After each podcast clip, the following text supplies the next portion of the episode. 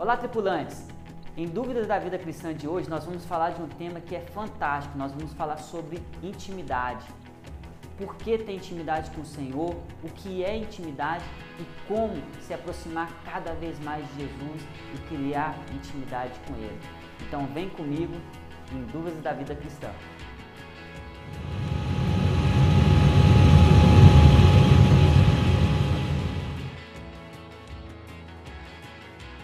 Olá, tripulantes, sejam bem-vindos.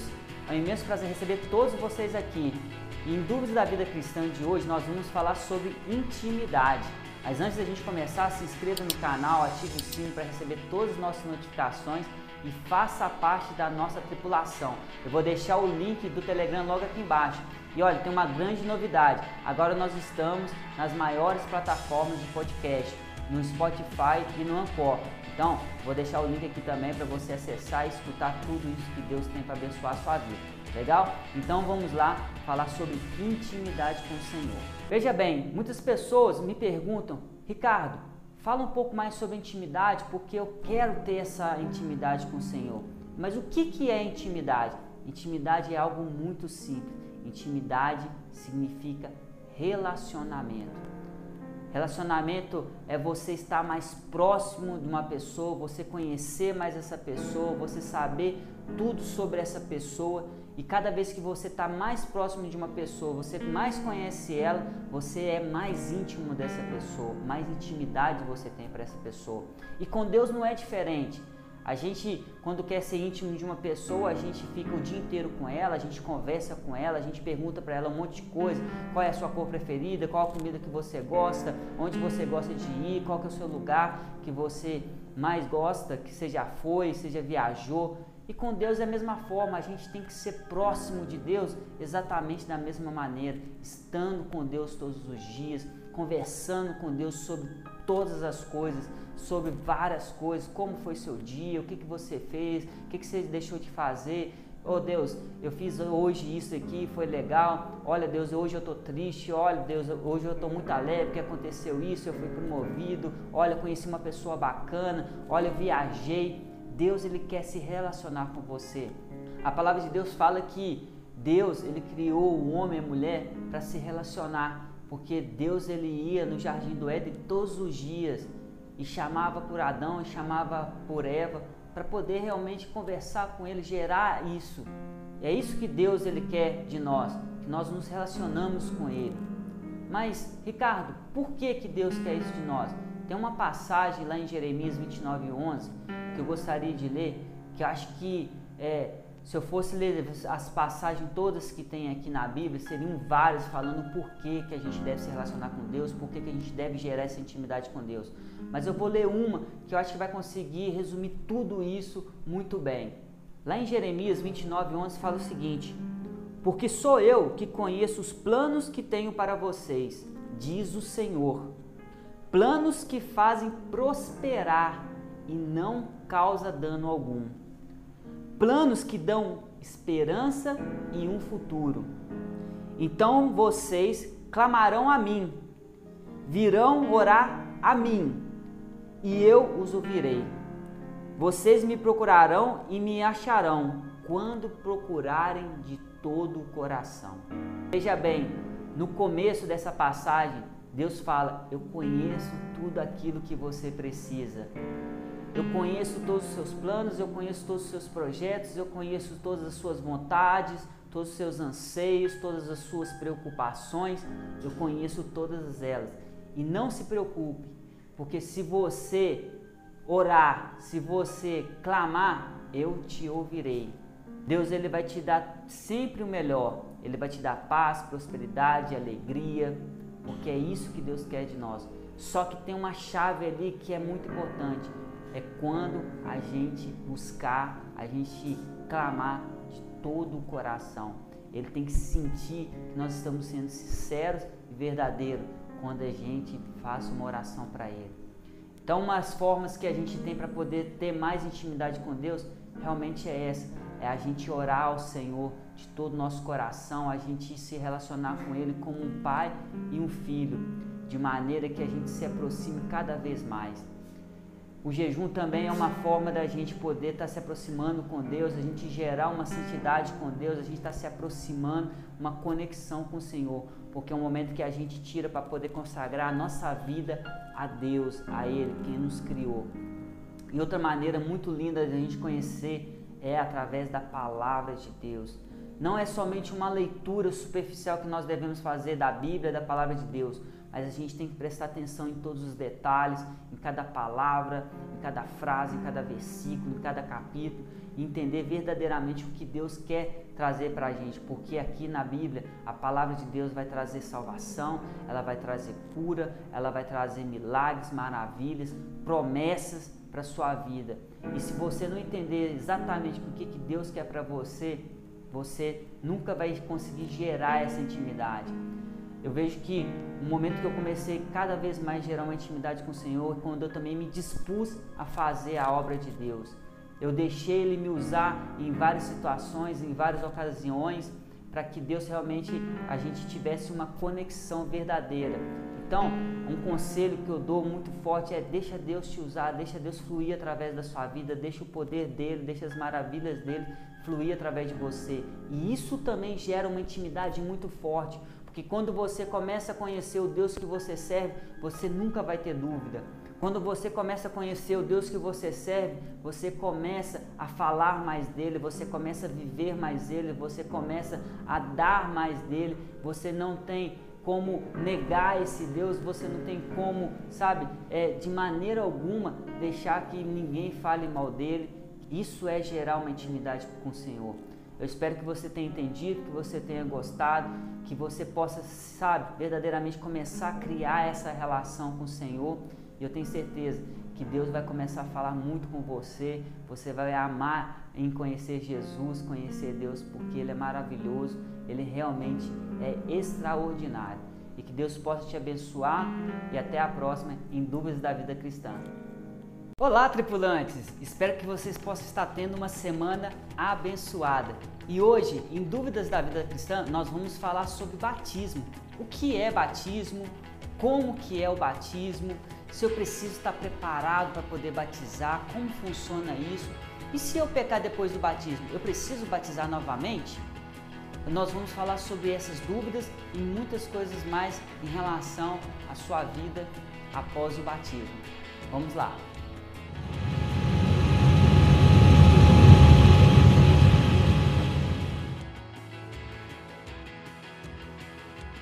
Olá, tripulantes, sejam bem-vindos. É um prazer imenso receber todos vocês aqui. Que Deus possa abençoar a sua vida. E antes da gente começar, não se esqueça, se inscreva no nosso canal, ative o sino para você receber todas as nossas notificações e faça parte da nossa tripulação no Telegram. Eu vou deixar o link logo aqui abaixo. Legal? Então vamos com o tema de hoje. O tema é muito legal, é um tema simples e que muitas pessoas colocam uma grande dificuldade para acontecer na vida delas, que é sobre o batismo, o batismo nas águas.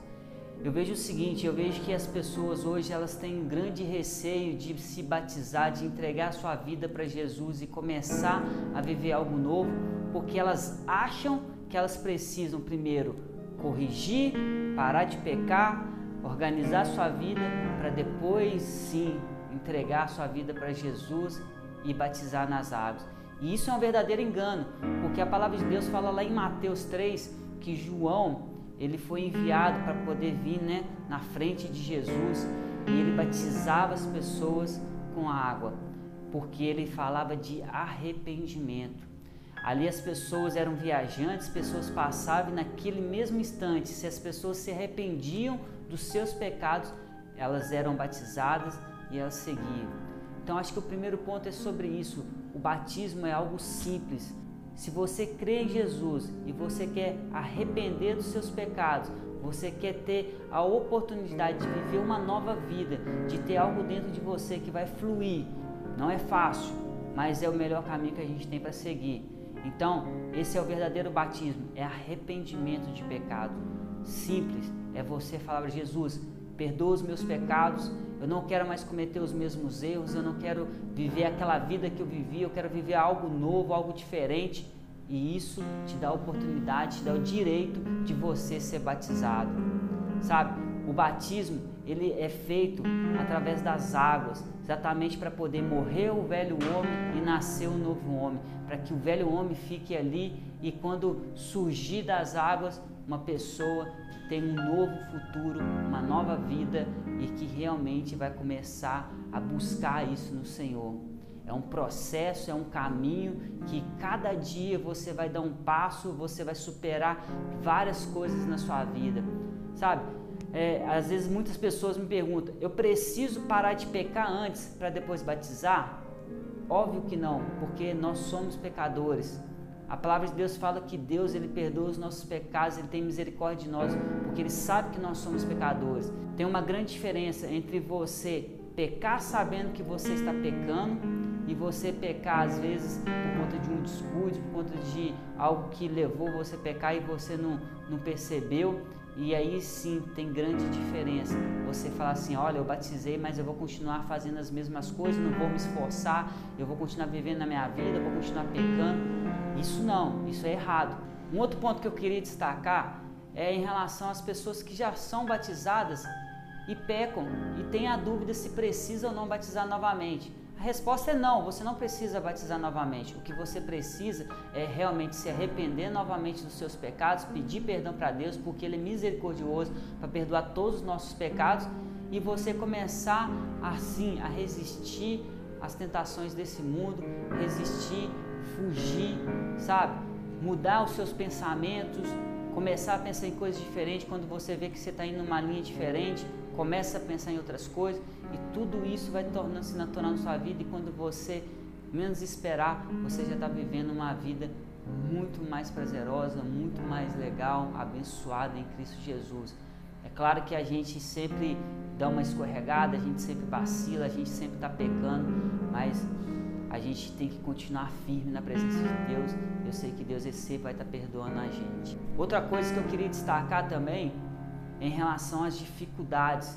É lógico que quando a gente batiza é todo um processo, a gente é um bebê, sabe? Que a gente está aprendendo a caminhar, que a gente ainda vai dar vários escorregões e que a gente precisa ter uma pessoa para estar tá nos orientando. Então busque essa orientação, que seja com seu líder, com seu pastor, uma pessoa que tenha um conhecimento mais elevado em relação às coisas espirituais, sobre a vida no Evangelho para que ela possa te orientar e você não ficar perdida, o que é totalmente natural. Quando você menos espera, você escorrega e às vezes você auto se condena, fala: "Poxa, eu batizei para não errar e continuo errando e pisei na bola feia".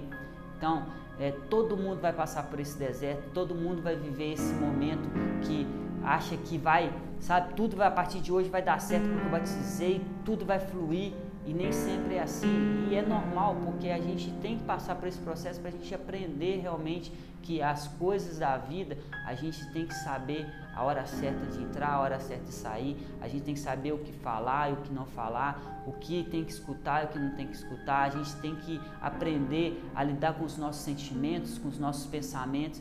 Isso tudo é um processo muito legal que o Espírito Santo ele vai te ajudar e você vai conseguir romper todas essas barreiras. E outro ponto muito legal é que quando a gente batiza, algo novo acontece dentro da gente. Existe um poder dentro da gente que nasce para a gente poder viver coisas maravilhosas em Cristo Jesus. E nesse momento o Espírito Santo, ele começa a agir na sua vida de forma sobrenatural para que você venha romper fronteiras, que você venha romper barreiras, para você começar a viver uma nova realidade, porque você virou um novo homem, uma nova pessoa. E tudo isso tem que fazer sentido na sua vida para que você possa entender que esse velho homem já não existe mais e o que você está vivendo agora é só é possível porque você encontrou Jesus e você foi batizado. E para a gente fechar o último ponto, eu queria falar de frutos. Quando você realmente entrega a sua vida para Jesus, você batiza, você acredita que em Cristo você pode muito mais, você está pronto para gerar frutos. O que tem dentro de você é muito especial, é muito poderoso. E olha, e chega um momento que é para você quebrar tudo. É a hora que você vai mais queimar por Jesus, é a hora que você mais vai viver a obra de Deus. Mas só que tem um grande segredo: faça com que essa chama, faça com que esse querer, que esse amor nunca venha se apagar. E só você é o responsável por alimentar isso todos os dias. Então, é sobre isso que eu queria falar sobre batismo. Então, se você tinha essa dúvida, não tenha mais. Não perca tempo, vai lá, batiza, faça com que Deus comece a manifestar sobre a sua vida coisas maravilhosas. E tenho certeza que você vai ser muito abençoado. Um grande abraço e até a próxima. Olá, tripulantes! Eu tenho um assunto muito sério para falar com vocês e gostaria que vocês ficassem até o final para vocês escutarem tudo que eu tenho a dizer. O tema é sério. Acabou de sair uma reportagem falando sobre as grandes redes sociais, o dilema das redes sociais.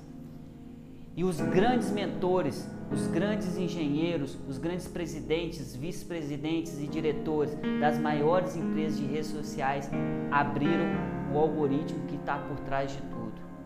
E a grande questão é que isso tem trazido algo que nós não estávamos percebendo, ou se estávamos percebendo, não era tão claro dessa maneira. Eu quero falar sobre vício.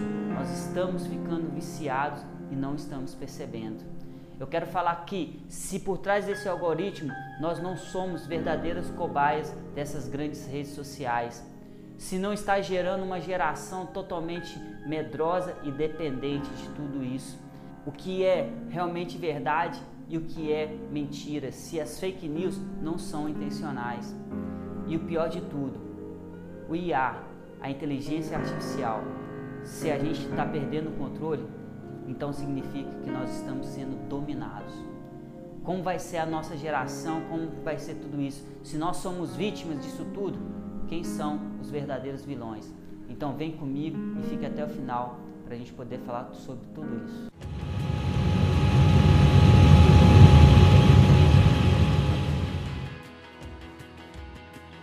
Olá, tripulantes, sejam bem-vindos. É um imenso prazer receber todos vocês aqui. E hoje nós vamos tratar de um assunto muito sério. Mas antes de a gente começar, se inscreva no nosso canal, ative o sininho para receber todas as nossas notificações e faça parte da tripulação. Eu vou deixar o link logo aqui abaixo. E o primeiro ponto que eu quero abordar é sobre vícios. A gente embarcou nesse sistema e a gente não percebeu o quanto nós estamos viciados.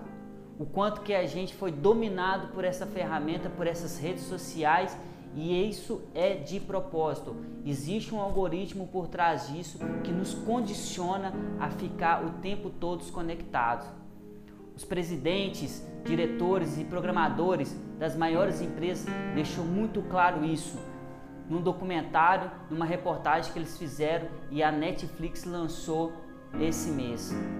Entenda que quando você começa a utilizar o aparelho, a rede social, de uma forma totalmente descontrolada, isso gera um vício dentro da gente. E às vezes a gente não percebe o quanto isso tem nos afetado, não só a nossa vida, como a nossa vida sentimental, a nossa vida profissional, em todos os aspectos.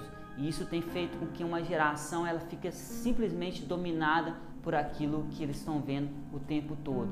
Existe uma grande necessidade de estar conectado, existe uma grande necessidade de receber curtidas, de ser elogiado. Sempre você está pensando na próxima foto que vai postar, se as pessoas vão gostar ou não. E tudo isso é condicionado, é de propósito. Exatamente isso que esses grandes homens, grandes engenheiros do Vale do Silício estão fazendo com a gente o tempo todo. Nós viramos exatamente um produto. Esse é o grande ponto que eu quero falar sobre vício. E antes de fechar, se você ainda não se perguntou se você está viciado ou não, eu gostaria que você fizesse um teste. Vá no seu aparelho telefônico, vá lá em configurações e vê o tempo de uso que você tem feito dos aplicativos, das redes sociais.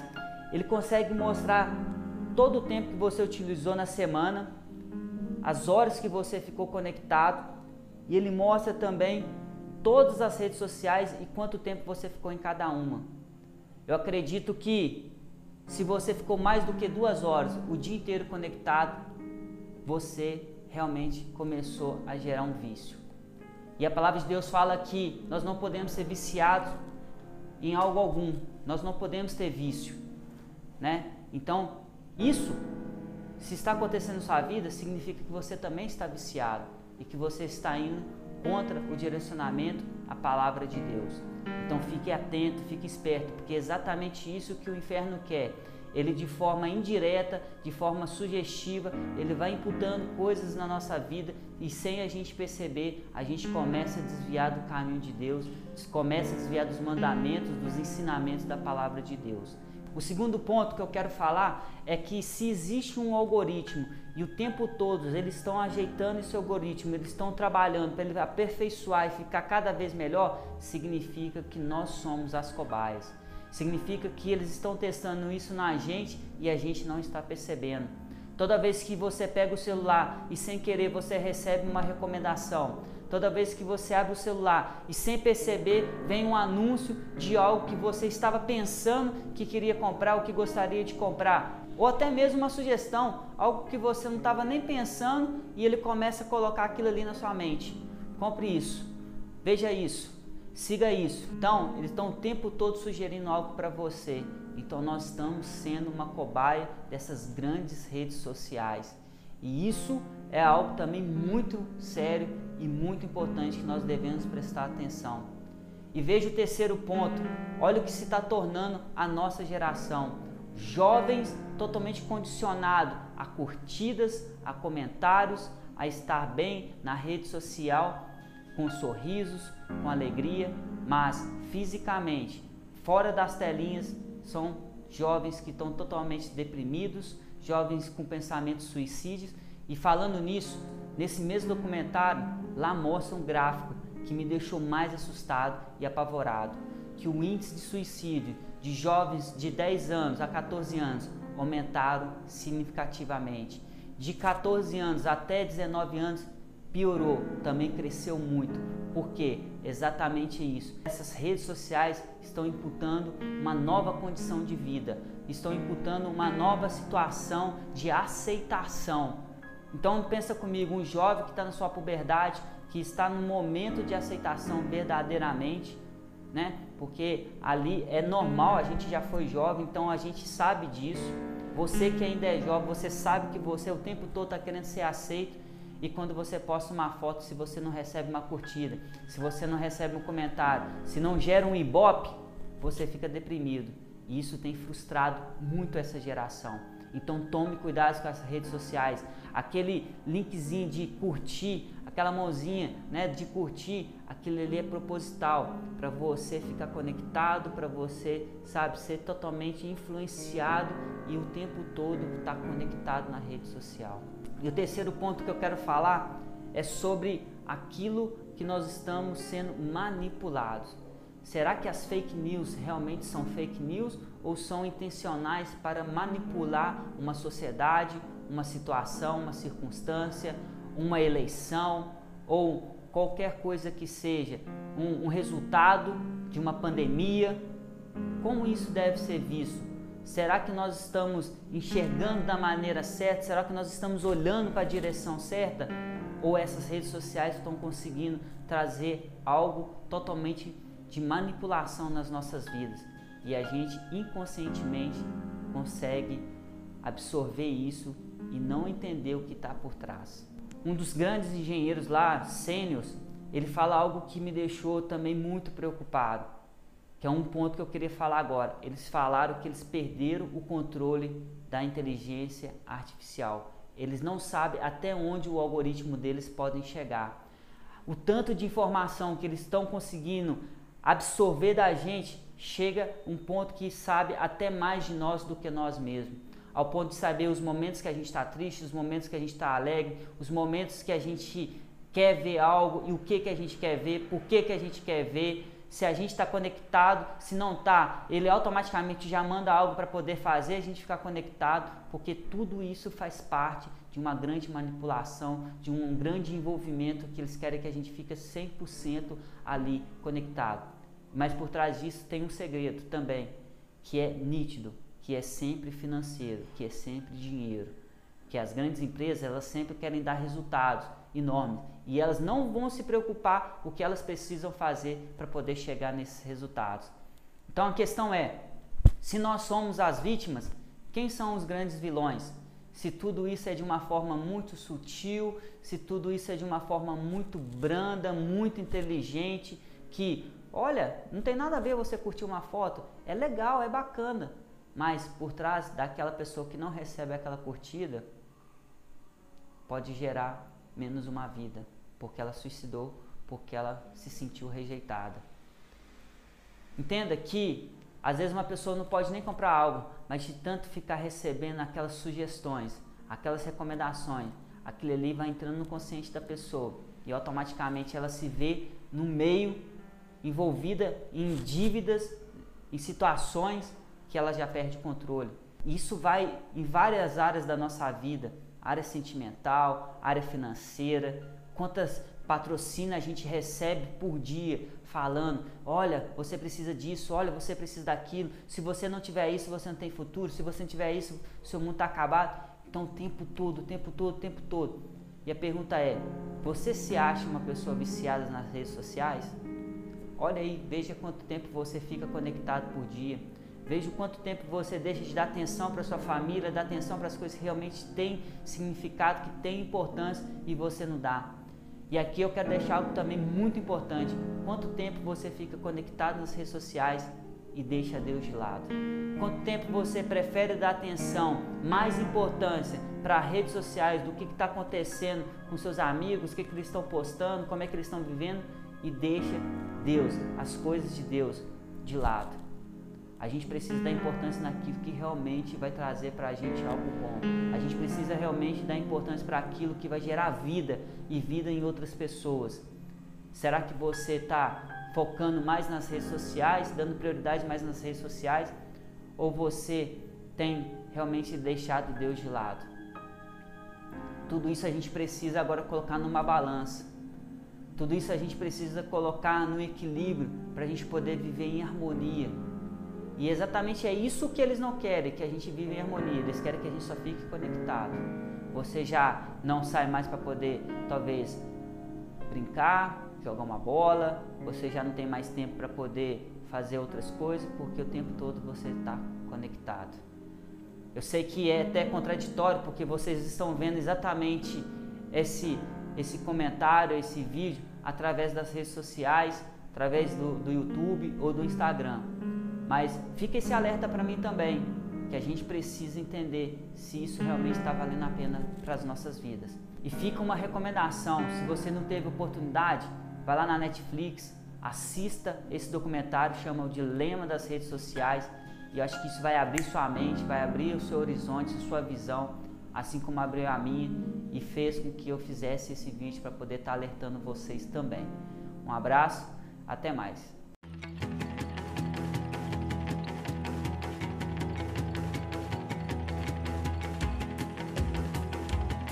Olá, tripulantes, sejam bem-vindos. Que Deus possa abençoar a semana de vocês.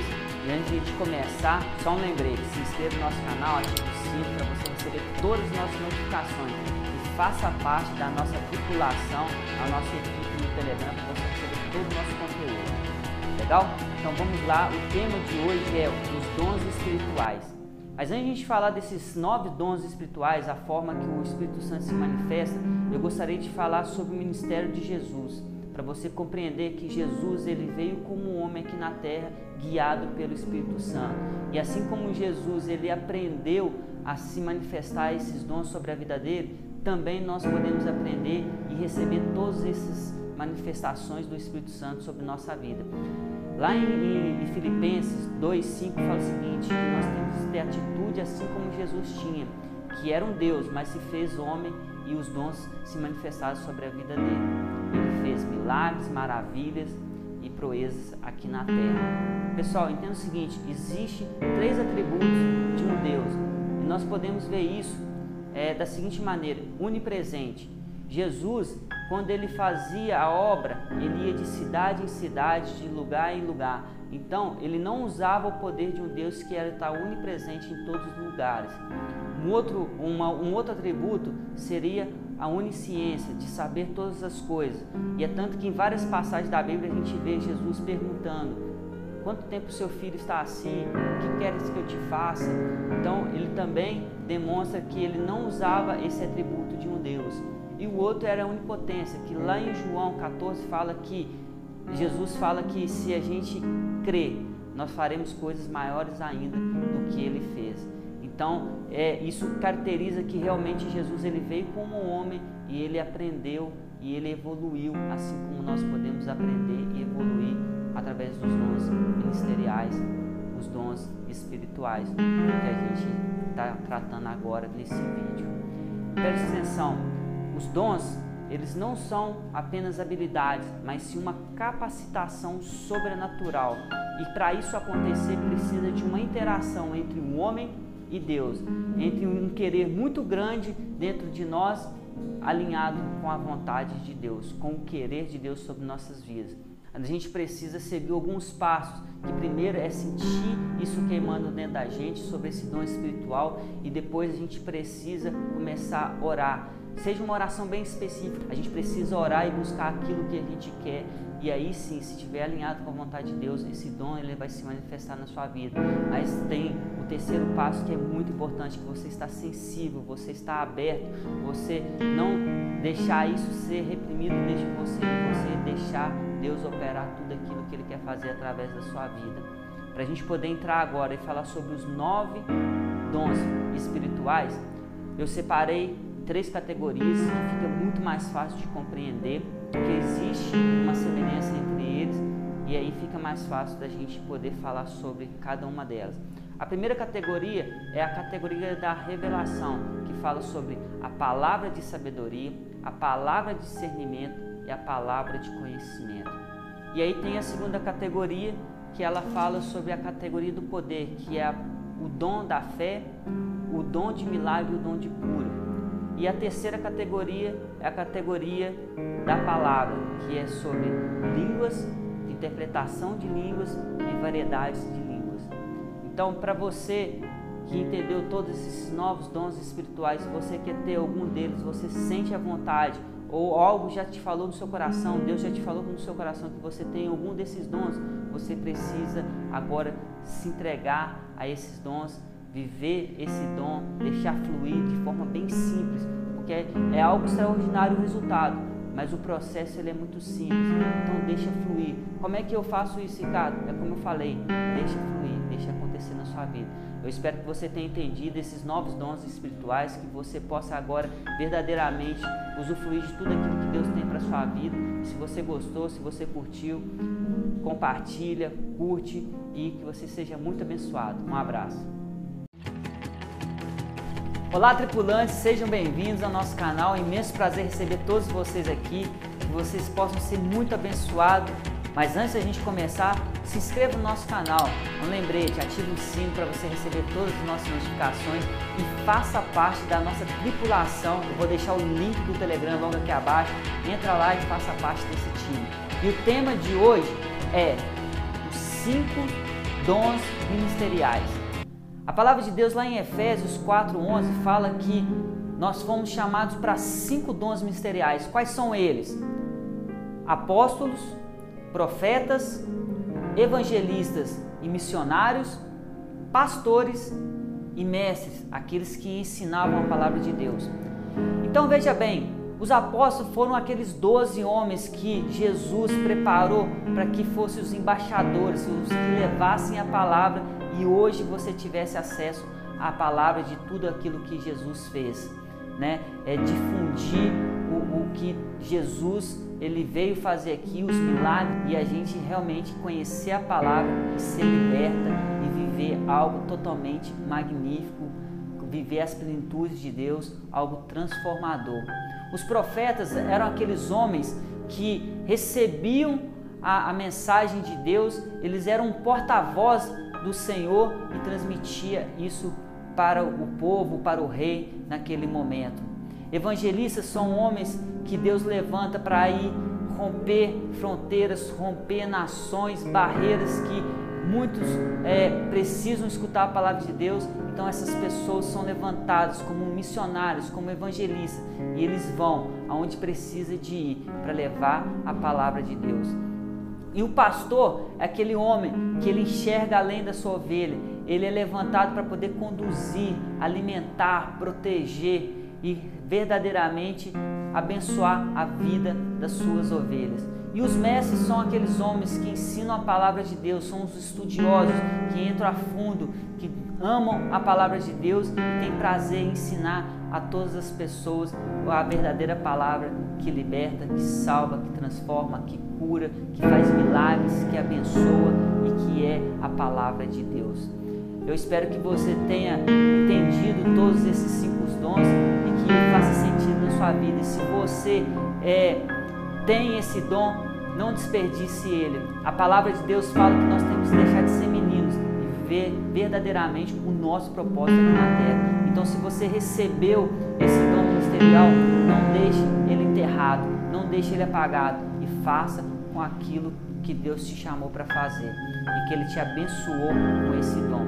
Eu espero que você tenha gostado desse vídeo, compartilha, curte, abençoa a vida de um colega e até o próximo vídeo. Um abraço.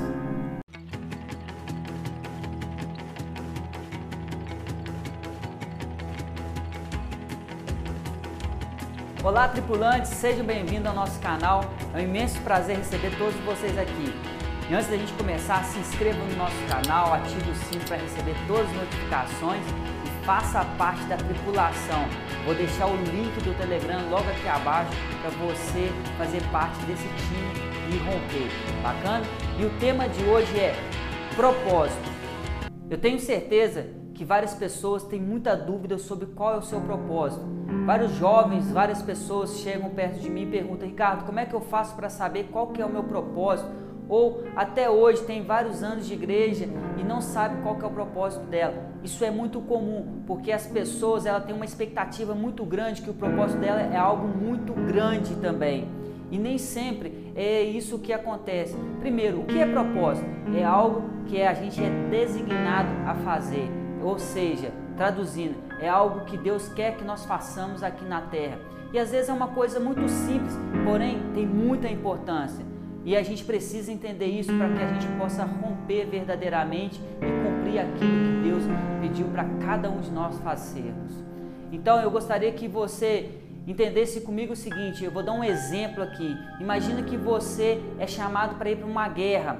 Então, numa guerra, existe várias pessoas com várias funções diferentes. Essas funções é o propósito de cada pessoa.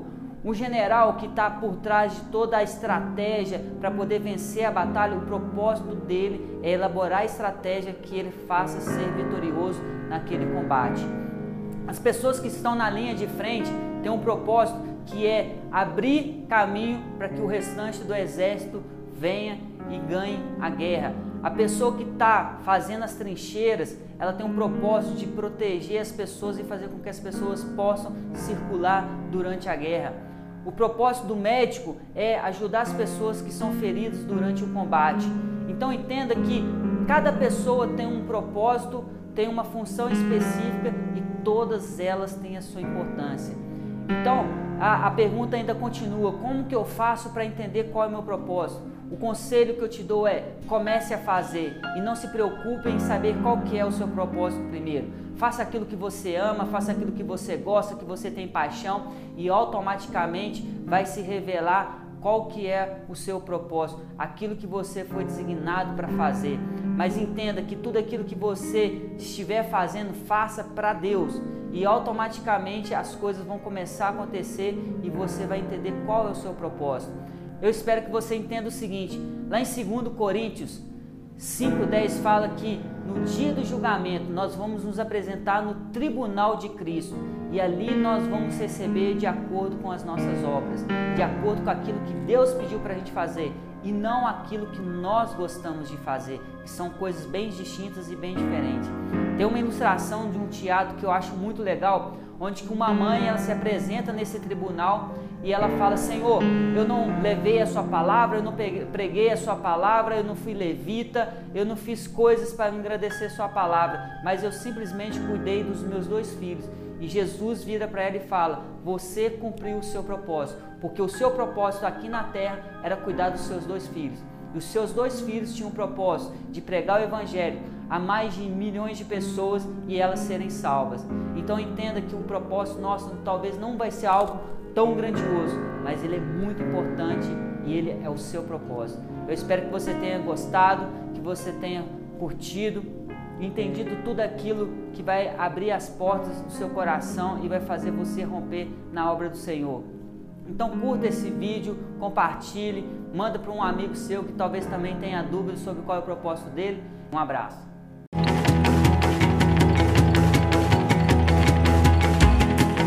Olá, tripulantes, sejam bem-vindos ao nosso canal. É um prazer imenso receber todos vocês aqui. E hoje eu gostaria de falar de um tema muito legal sobre chamado. Eu sei que tem muitas pessoas que têm dúvidas sobre o que é chamado, o que é propósito, que é talento, o que é dom, qual que é a nossa verdadeira missão. E eu vou fazer vídeos falando o que, que é cada um desses, para que você não venha ter a dúvida e que Deus possa falar no seu coração e ativar aquilo que estava faltando.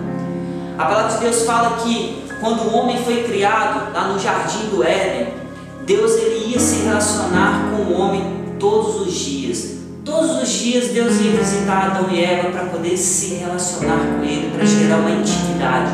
Então, eu entendo que o nosso chamado é se relacionar com Deus, é a gente gerar uma intimidade, tudo aquilo que a gente sonhar, tudo aquilo que a gente fazer, a gente possa estar colocando Deus e a gente estar conversando com Ele, como um amigo, uma pessoa íntima. Esse é o nosso verdadeiro chamado, foi para isso que Deus nos criou, para que a gente se relacionasse com Ele. Então eu espero que você tenha gostado dessa mensagem. Ela é rápida, mas para poder tirar toda a dúvida que você tem. Se você gostou, compartilha, curte e manda para o máximo de pessoas que você puder. E no próximo vídeo eu vou estar falando sobre propósito, que é uma outra dúvida que muitas pessoas têm e eu tenho certeza que você vai ser muito abençoado e faça parte da nossa tripulação que vai para o céu. Um abraço.